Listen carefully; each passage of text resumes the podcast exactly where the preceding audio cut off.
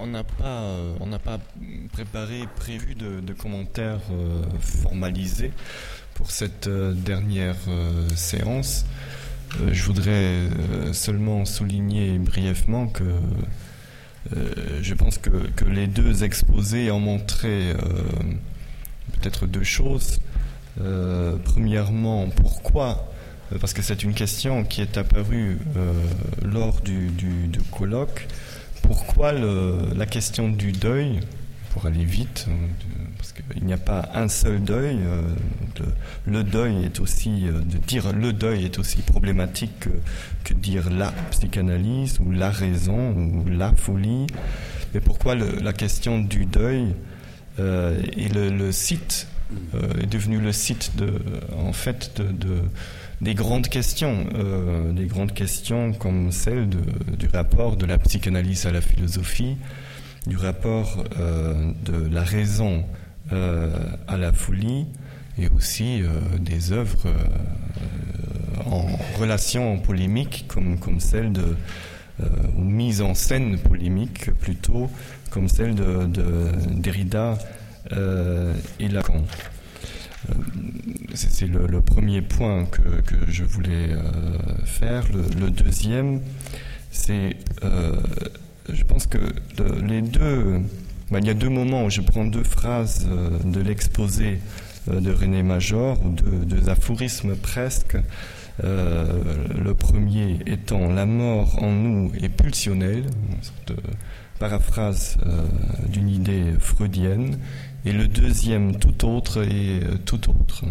Et les deux, euh, les deux phrases marquent, euh, si l'on veut, un peu le champ de, ce site, au moins dans son rapport entre la, la philosophie et la psychanalyse, en tant que le rapport entre transfert et pensée, et transfert et pensée en tant que formalisable ou effort tentatif de formalisation dans une phrase comme celle euh, ambiguë, ambivalente, productrice, mais tout de même euh, formalisée comme celle de Derrida, tout autre et tout autre. Donc on pourrait à partir de là ouvrir euh, certainement beaucoup de questions. J'ai une petite question qui est grande, je pense, par sa réponse, peut-être, de question par rapport à l'exposé de, Joseph. Qu'y a-t-il de la pulsion euh, dans ce travail de écriture et lecture euh, qui remplace, pour aller vite, c'est très schématique ce que j'ai dit là, rapport, non-rapport, écriture-lecture, qui est euh, le syntagme censé remplacer la dialectique et donner lieu à l'événement, à l'événement de l'autre et à l'événement de la spectralité qui est son propre, son propre événement Quelle est la place de, la pulsion dans cette euh, pensée qui est à la fois euh, une écriture Je pense que c'est une question qui pourrait rentrer, euh, faire rentrer de nouveau la question du transfert, du pulsionnel dans cette champ qui, qui penche plutôt du côté de la philosophie. Parce que pour le dire peut-être euh, d'une manière un peu euh, frivole, parce qu'une chose qu'on n'a pas évoquée, c'est le fait qu'on pourrait bien poser la question euh, quand on dit il faut passer la nuit avec la raison. On aimerait, bien savoir ce qui se passe pendant cette nuit.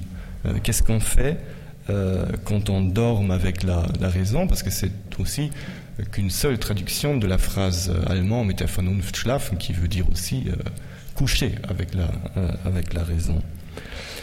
Euh, voilà, donc peut-être une question pour Joseph pour euh, ouvrir euh, la, discussion. Merci. Merci Marcus. Ah, pardon. par rapport à ta réponse. Bah, D'abord, bon, c'est une, une question très, très vaste. Je ne suis pas sûr de pouvoir euh, répondre comme ça, surtout que bon, le, terme de pulsion, c'est un terme qui m'est pas euh, particulièrement familier, mais, mais je, je, je, dirais quand même ceci euh, par rapport à ce que tu disais sur dormir avec la, raison, coucher avec la raison. ce qui, ce qui, ce qui m'a semblé intéressant dans, dans, le, dans, le, dans, dans, cette, dans ce rapport avec, avec Hegel, c'est que, c'est que chez Hegel, il n'y a, a jamais de, de dormir avec la raison. C'est qu'on est. voilà. Et, et, et, et comme, comme, comme, tu sais, euh, comme nous savons tous, l'animal philosophique de, Hegel, c'est la chouette. Et la chouette, euh, sa particularité propre, c'est qu'elle euh, elle a les yeux bien ouverts pendant la nuit.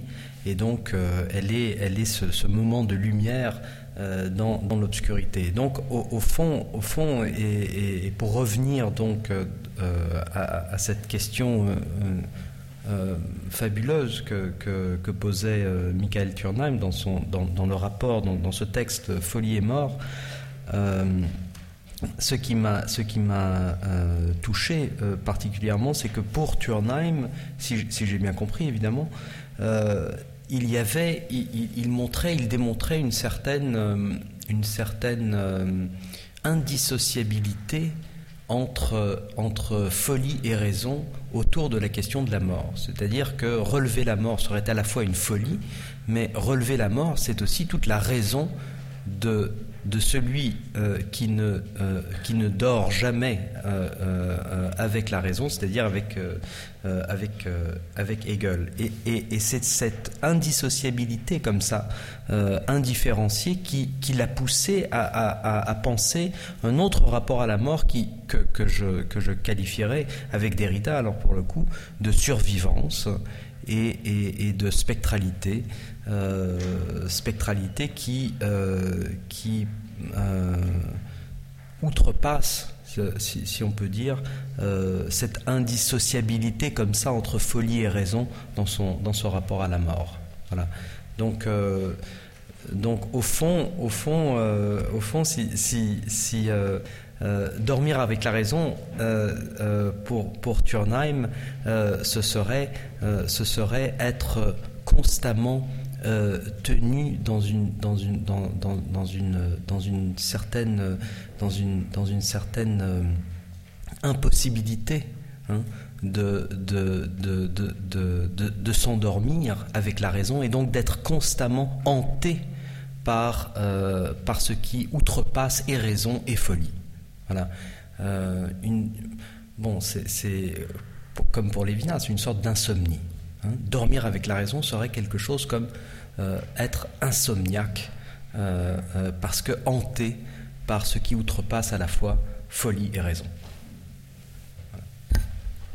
Ich, fasse nur kurz zusammen die, die äh, Diskussion. Ich hatte äh, Joseph Kuhn die Frage gestellt, äh, ähm, wie es äh, mit dem Trieb steht in der Anlage, die er vorgestellt hat, die versucht, äh, das Verhältnis ist nicht Verhältnis von äh, Schreiben und Lesen, Ekritur und Lektür als äh, Ersetzung in einer bestimmten Weise formalisiert äh, des dialektischen Denkens bei Hegel ähm, äh, vorgestellt hat.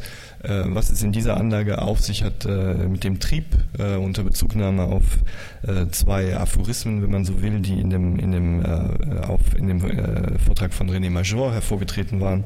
Die sagen, das Feld markieren, der Tod in uns ist triebhaft, unter Bezugnahme auf Freud, das ist eine Freud-Paraphrase, ähm, so war sein Satz in, in seinem Vortrag. Und äh, zum Zweiten, tutotre, tutotre, jeder andere ist der ganz andere oder ganz anderer ist jeder andere.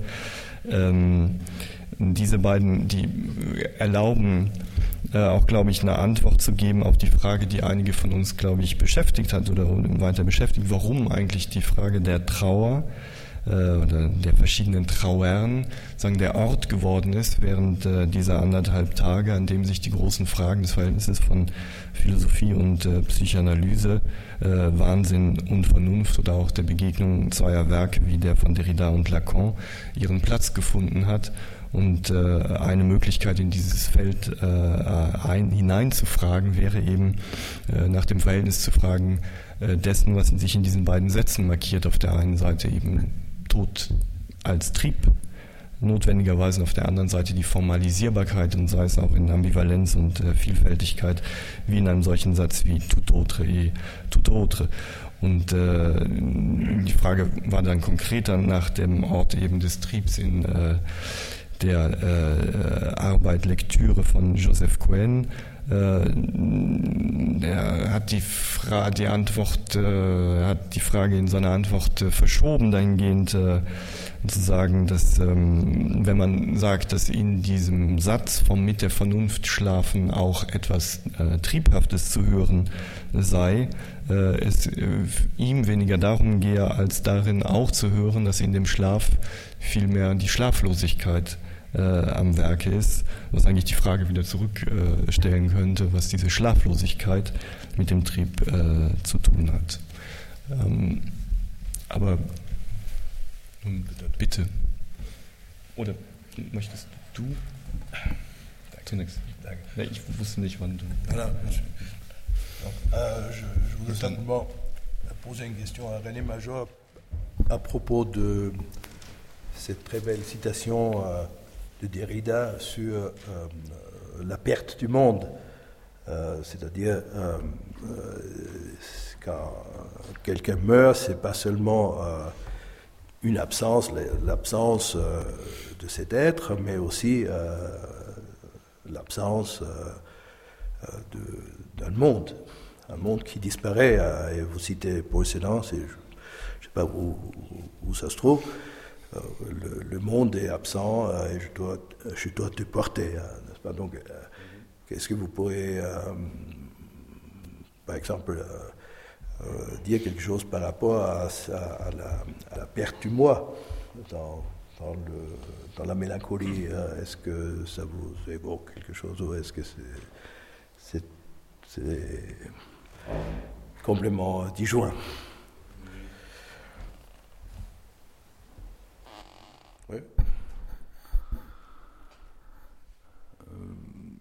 Je ne m'empresserai pas de transcrire en termes dans les termes de la théorie analytique euh, cette expression et tout ce qu'elle peut vouloir dire que quand on perd quelqu'un, euh, c'est un monde qu'on perd, un monde dans la, dans une, la totalité que représentait l'être avec cette personne euh, disparue.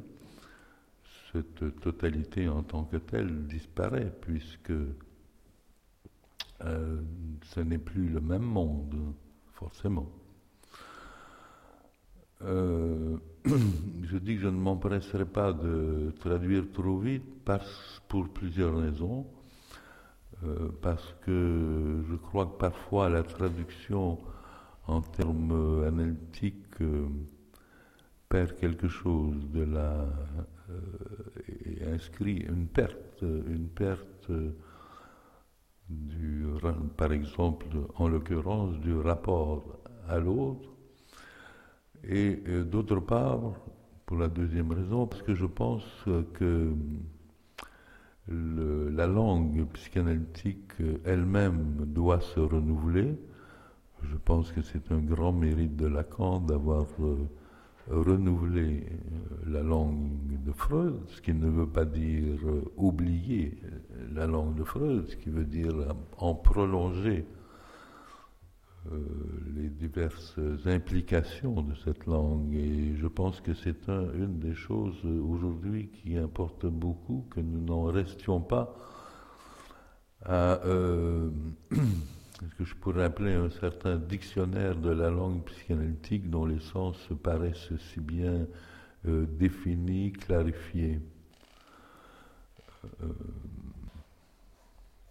Par ailleurs, je voudrais ajouter un mot à propos de justement euh, Schlafen mit Vernunft, dans la mesure où justement euh, dormir veut aussi dire coucher au sens euh, le plus sexuel du terme.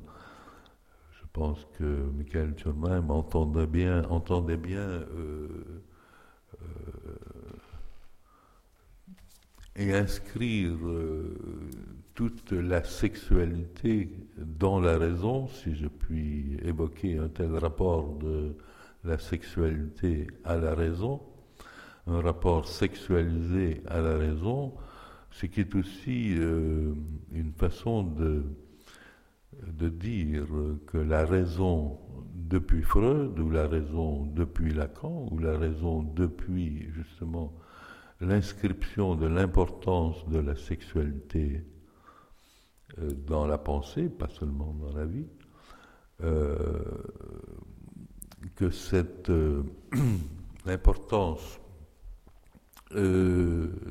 fait penser que justement le principe des raisons, le principe de raison tel qu'il nous a été transmis par la philosophie, que ce principe de raison doit, si nous dormons ou si nous couchons avec la raison, euh, doit subir euh, un changement considérable. Ce n'est plus du tout de la même raison dont nous parlons, euh, qu'il s'agit d'une raison justement marquée par l'inconscient. Si l'inconscient disparaissait, comme l'évoquait ce matin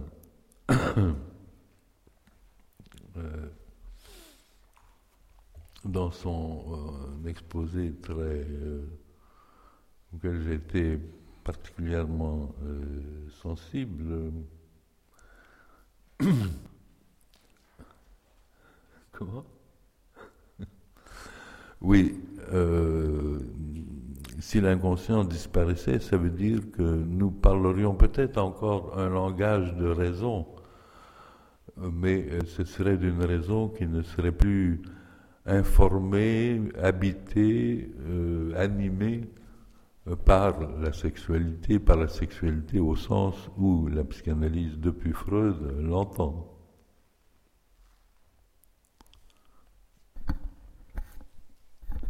Merci. Alors, euh, René Major pense qu'il ne faut pas très... Ah, Äh, auf meine Frage, ob äh, das, äh, das Derrida-Zitat kommentieren wolle, ähm, wo es um, darum geht, dass beim Tod eines Wesens, das man geliebt hat oder zu dem man eine, eine enge Beziehung hatte, eine Welt zugrunde geht. Ob er das äh, mit äh, dem Ich-Verlust bei Freud in der Theorie der Melancholie äh, vergleichen könnte, sagt er nein, er will hier keine Übersetzung herstellen zwischen dem, was Derrida sagt und dem Begriff, dem analytischen Begriff. Ich wollte auch gar keine Übersetzung haben, ich wollte nur wissen, ob er hier eine Beziehung sieht ne voulais pas vous demander une, une traduction entre, entre Derrida et Freud, je voulais simplement savoir si vous voyez là une, un lien entre les deux pertes. Bon. Non, non, mais peu importe. Et, et donc, äh, d'autre part, andererseits äh, ging es um äh, den Satz mit der Vernunft schlafen und äh, da helfen. Äh, da sagte äh, René Major, äh, dass je ne sais pas si, si j'ai bien compris que euh, Michael n'a pas exclu, Tournheim n'a pas exclu euh, la dimension euh, pulsionnelle, si j'ai bien compris. De... En tout cas, c'est ma façon de Voilà, voilà. Je pense ça aussi, je pense à ça aussi que ich glaube das auch, dass, dass dass äh, Durnheim äh, äh, diesen Satz in seiner ganzen Zweideutigkeit geschrieben und aufgefasst hat. Also ganz richtig, wie Joseph Cohen sagt, dass, dass es sozusagen auf, auf eine, um eine Schlaflosigkeit geht, aber es geht auch um einen, eine erotische Beziehung zur, zur Vernunft, ohne, ohne dass hier gleitet man wieder in die, die, analytische Sprache. Also es geht nicht darum, dass er etwas erotisiert hätte, sondern dass die Beziehung zur Vernunft auch eine erotische äh, Dimension hat. Si oui, oui, juste un mot. Euh, tout le monde aura compris que au moment où j'ai été distrait, il s'agissait de la disparition de l'inconscient dont a parlé ce matin Hubert. Ah oui, c'est ça. Oui, oui. Äh, und äh, René Major hat natürlich auch äh, von der von der Möglichkeit gesprochen, äh, würde die Psychoanalyse verschwinden, was nicht ganz äh, unmöglich ist, nachdem, er, nachdem sie heute so, so, so attackiert wird, wie Hubert Damisch das sagte, würde auch das Unbewusste verschwinden. Und dann, das heißt, weil Lacan der Meinung war, dass das Unbewusste nur besteht, wenn man es hört und wenn es analytisch gehört wird, nicht? Also, Autrement dit, que le principe de raison tel qu'on l'entendait jusqu'à Freud et Lacan euh, persisterait, mais ce ne serait plus du tout. C'est une autre raison. Voilà. Äh, die, die, äh, das Prinzip der Vernunft würde weiter bestehen, natürlich, aber es wäre eine andere äh, Vernunft, als wir sie heute noch haben. Nicht? Wir haben drei Fragen. Äh, Eva Waniek-Lakies, Stefan Habib, Francis Capron. Ich würde vorschlagen, wir nehmen sie das macht keinen Sinn. Wir nehmen sie nacheinander und danach würde dann äh, Franz Kaltenbeck äh, noch etwas Abschließendes sagen. Eva, bitte.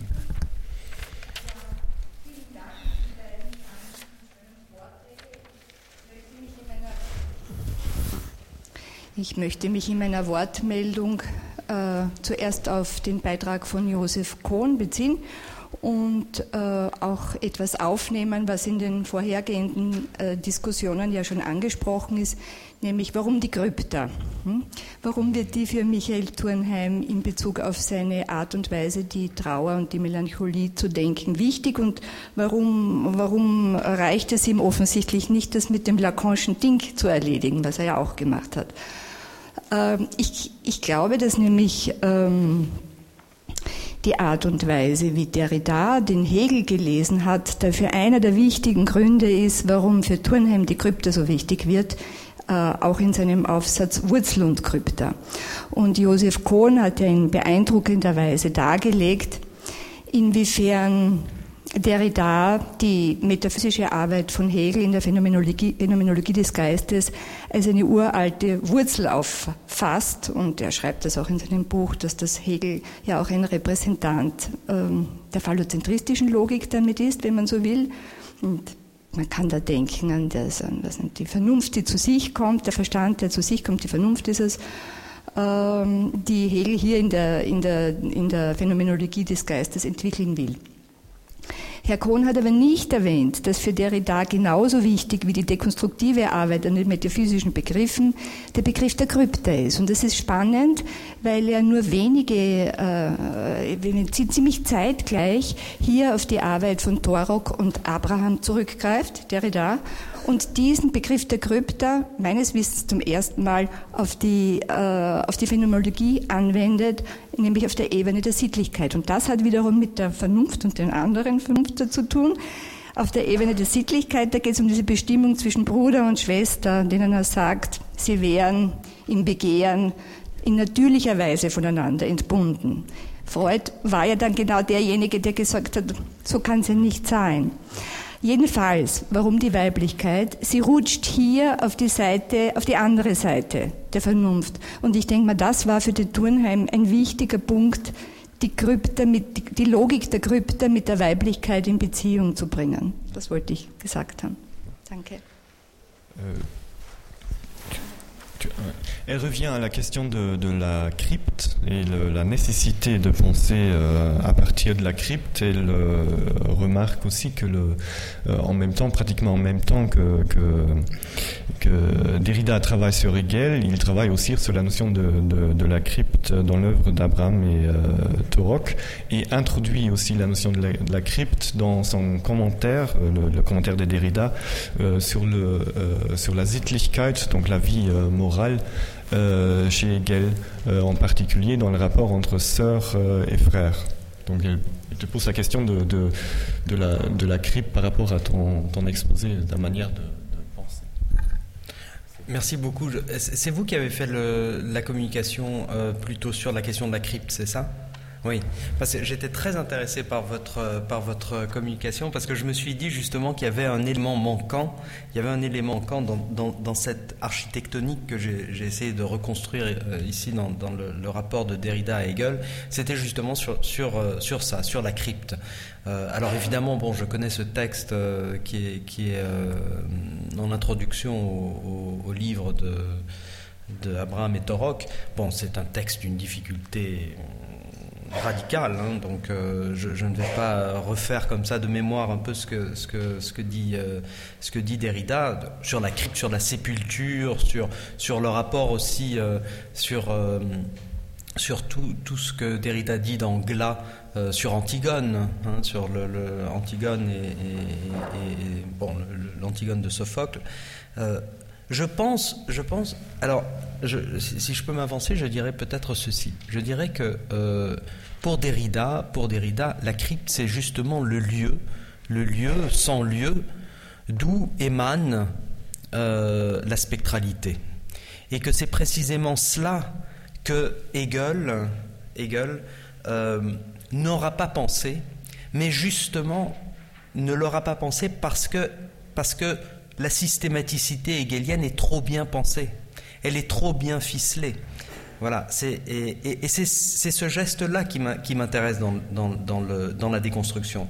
C'est en quoi ce qui est trop bien euh, euh, pensé, trop systématisé, implose de son, propre, fait, de son propre, mouvement, de son propre développement.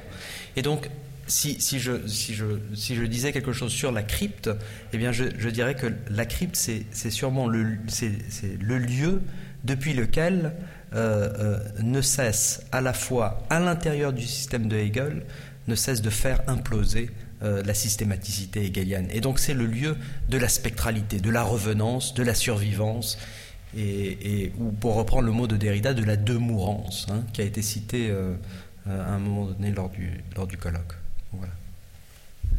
Ich fasse nur kurz zusammen. Dass, also, äh, Joseph äh, ist völlig einverstanden mit der Heraushebung der äh, Bedeutsamkeit der Krypta auch in, in der Arbeit Derridas äh, zu Hegel und mm, sagt, dass also äh, die, die Krypta in dieser Lektüre Derridas äh, Hegels verweist auch auf die Stelle, auf die Eva auch verwiesen hat, nämlich die, die Antigone-Lektüre in, in Glar äh, tatsächlich der Ort ist, aus, der, aus dem, der, der Ort ist, der gleichzeitig nicht Ort ist, aus dem äh, die Gespenstigkeit, die Spektralität hervorgeht, die sagen, der Schlüsselbegriff seiner, äh, seiner äh, Lektüre darstellt. Stéphane le, le, pour faire un peu vite, parce que ça pourrait être très long, euh, euh, reprenant là où, René Major a, terminé et faisant un lien qui n'est pas fortuit euh, avec ce par quoi a terminé Joseph Cohen, lien qui n'est pas fortuit puisque les deux sont de très grands lecteurs de Derrida, à mon avis, ce principe de raison qui est altéré, bouleversé, etc. Et ce, ce rapport très compliqué que tu émets à la fin de ton texte sur la dialectique et les spectres. Et au fond, quand tu as prononcé le mot de survivance, euh, j'ai pensé, euh, pensé à Bivarbourg, euh, dont finalement la notion même de survivance aura rendu impossible le projet qui aurait été celui de sa vie d'une histoire, d'une histoire de l'art, de l'écriture d'une histoire de l'art. Et je pense que c'est précisément la spectralité comme survivance et ce qui travaille à partir de là qui rend impossible l'histoire même, ce dont on parlait hier finalement. Ma question est donc la suivante est-ce que les spectres dont tu parles, qui sont, si j'ai bien compris finalement, ceux qui empêchent la dialectique de, euh, j'utilise un néologisme, ce qui empêche la dialectique de dialectiser, donc euh, on pourrait dire, euh, ou est-ce que tu y vois ce que dans la psychanalyse, encore une fois soleil monolithe, mais dans la psychanalyse on appelle l'inconscient. On appelle, Est-ce que les, spectres et l'inconscient de la dialectique, ce qui, ce qui l'a fait dérailler finalement? Also nochmal eine Frage, die abzielt auf das Verhältnis von, äh, von Psychoanalyse und Philosophie. Äh, sehr konkret, ob das, was mit äh, Gespenstigkeit, Spektralität entwickelt wurde und zu tun hat mit dem Überleben, mit dem Konzept des Überlebens. Und Stefan Nabib hat auch verwiesen auf die Bedeutsamkeit, die, die, die Warburg in den Begriff des äh, äh, Überlebens und Nachlebens äh, als Verunmöglichung auch einer, einer Kunstgeschichte gelegt hat. Ob das, also dieser Komplex aus äh, Spektralität, Überleben, äh, etwas zu tun hat mit dem psychoanalytischen Begriff des Unbewussten. Merci beaucoup Stéphane pour cette question. C'est, alors bon, c'est, vrai que c'est, au, au, centre de alors, ce qui est, ce qui est euh, bon, il faudrait, il faudrait reprendre tant de choses, mais ce qui est au centre, au fond, à mon avis, du rapport de Derrida à Hegel, et, ce qui, et ce qui marque à la fois la proximité euh, entre dialectique et déconstruction et l'infinie distance entre les deux, c'est que, pour Derrida, me semble-t-il, Hegel serait le spectre de Hegel. Et donc, en ce sens, euh, euh, il serait à la fois la spectralité, non pas simplement l'impensé de Hegel, mais ce que Hegel a pensé. Et, donc, spectre, spectre ou spectralité serait le synonyme de ce jeu très étonnant et, renversant, comme tu sais, entre impossibilité et possibilité qui se joue dans, dans, le, dans, le, dans la déconstruction. Possibilité, impossibilité qui est aussi une affaire hegelienne. Hein. Je veux dire, et, donc, euh, euh, si, et là, bon, je renvoie aux analyses de Derrida très, très, très intéressantes sur, sur la doubléité du Geist. Geist, c'est à la fois l'esprit, mais c'est aussi le ghost, hein, le spectre. Donc euh, Derrida qui joue avec cette doubléité constamment, hein, comme dans la phrase tout autre et tout autre, entre l'universalité et la singularité qui se trace dans, dans, cette, expression. Et donc pour te répondre, euh, très rapidement, trop rapidement, parce que évidemment ça engage toute la question, comme tu l'as rappelé, toute la question de l'histoire, ça engage toute la question de la fin de l'histoire, la fin de l'histoire qui n'est pas une fin de l'histoire, mais qui est la prolifération de l'histoire. Bon, je, pense que pour, euh, pour, pour, Derrida, il me semble que le geste de lecture euh, de Hegel est à la fois le geste de lecture de Hegel est à la fois ce qui déborde Hegel, ce qui, euh, ce qui est euh, radicalement impensé par Hegel, qui implose, fait imploser Hegel, mais qui en même temps, par cette implosion, conditionne ou, prolifère le système hegelien. C'est pour ça que finalement, euh, Derrida n'est pas opposé, n'est pas contre Hegel. Il est bien au contraire dans la, dans la, dans, dans ce, il est ce qui fait, il, il montre ce qui éveille la pensée hegelienne et, il montre que ce qui, ce qui l'éveille est précisément irréductible à, à, à, ce, à, Hegel. Voilà, donc euh, alors, alors pour, pour, toucher à la question de l'inconscient, je dirais, je, bon, je ne suis pas euh, psychanalyste, vous l'aurez remarqué, euh, je, je, dirais que c'est peut-être peut-être justement ça l'inconscient, c'est peut-être justement, c'est et là bon, je m'avance en territoire euh, inconnu, mais mais je, je, je pour moi, quand, je lis en tout cas Turnheim et quand je lis le rapport euh, Turnheim, Derrida, euh, euh, Hegel, je me dis quelque part cette spectralité serait serait serait serait peut-être synonyme de l'inconscient. Also nur sehr gerade so brutal zusammenfassend die Antwort wäre ja. Es könnte sein, dass diese besondere Spektralität das Unbewusste ist. Francis Capran, euh, la dernière question.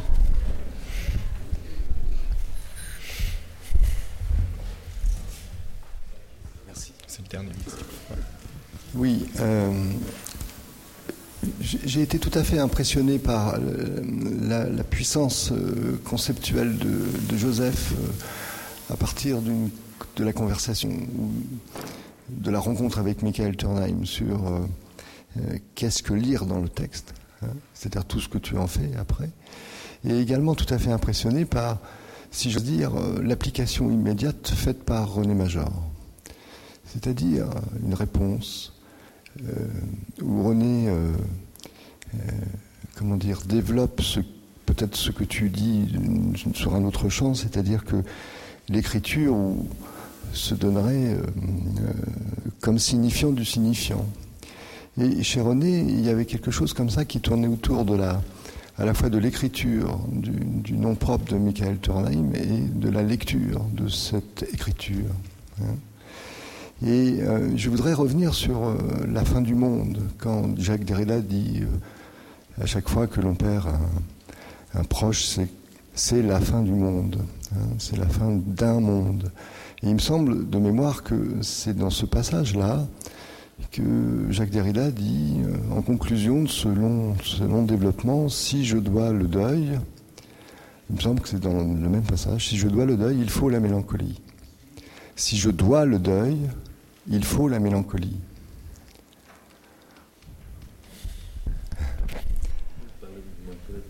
Si je dois le deuil, dans, ce passage auquel vous faites référence, hein, euh, sur la fin du monde, à chaque fois que l'on perd quelqu'un, c'est la fin du monde. Ce n'est pas seulement la perte de quelqu'un, c'est aussi la fin d'un monde. Et je pense que c'est dans ce passage-là, dans ce texte-là, que, euh, en conclusion de ce, de ce texte, euh, enfin de ce morceau de texte, Jacques Derrida dit Si je dois le deuil, il faut la mélancolie. Et j'aurais voulu vous questionner sur les rapports euh, que, j'allais dire, que vous pouvez penser à, à l'instant même de votre, de votre intervention sur euh, les rapports qu'il pourrait y avoir entre mélancolie et non propre. non propre Oui. Die Frage bezieht sich, also ich nehme es von hinten, von hinten das äh, kurz auf, auf den Zusammenhang zwischen Eigennahme und, äh, und Melancholie.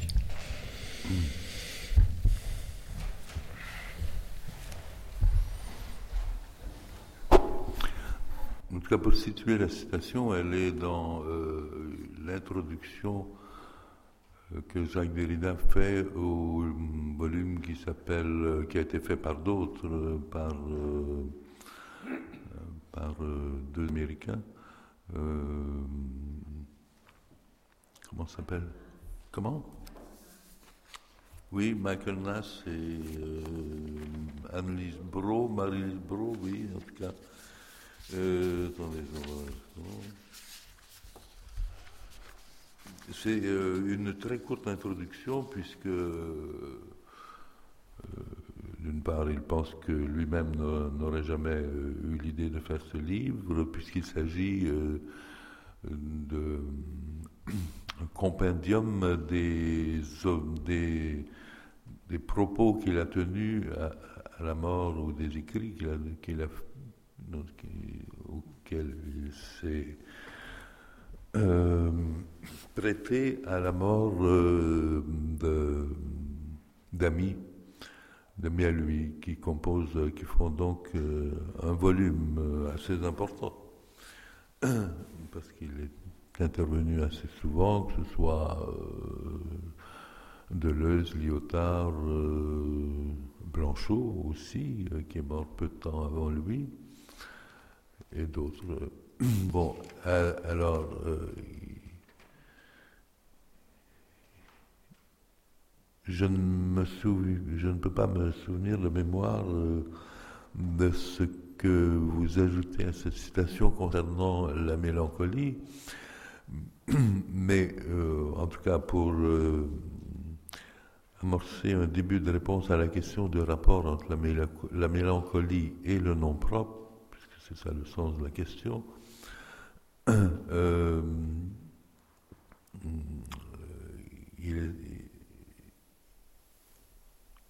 je pense que c'est plutôt ce que je, ferai d'abord, c'est plutôt un rapport entre le nom propre et, le deuil, puisque porter un nom propre, c'est déjà dès la naissance être porteur d'un deuil à venir, ou de plusieurs deuils à venir.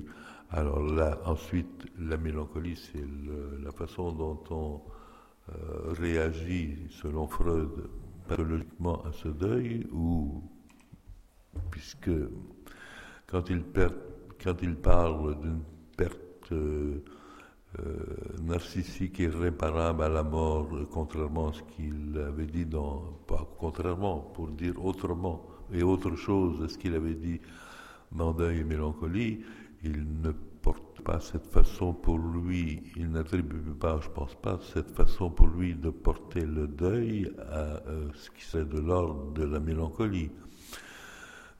Mais euh, aussi bien euh, dans, dans, la filiation de son petit-fils qui le tourmente beaucoup, dans la perte de ce petit-fils, il y a déjà, euh, vous le voyez bien, quelque chose qui est déjà aussi euh, du nom propre, euh, d'autant que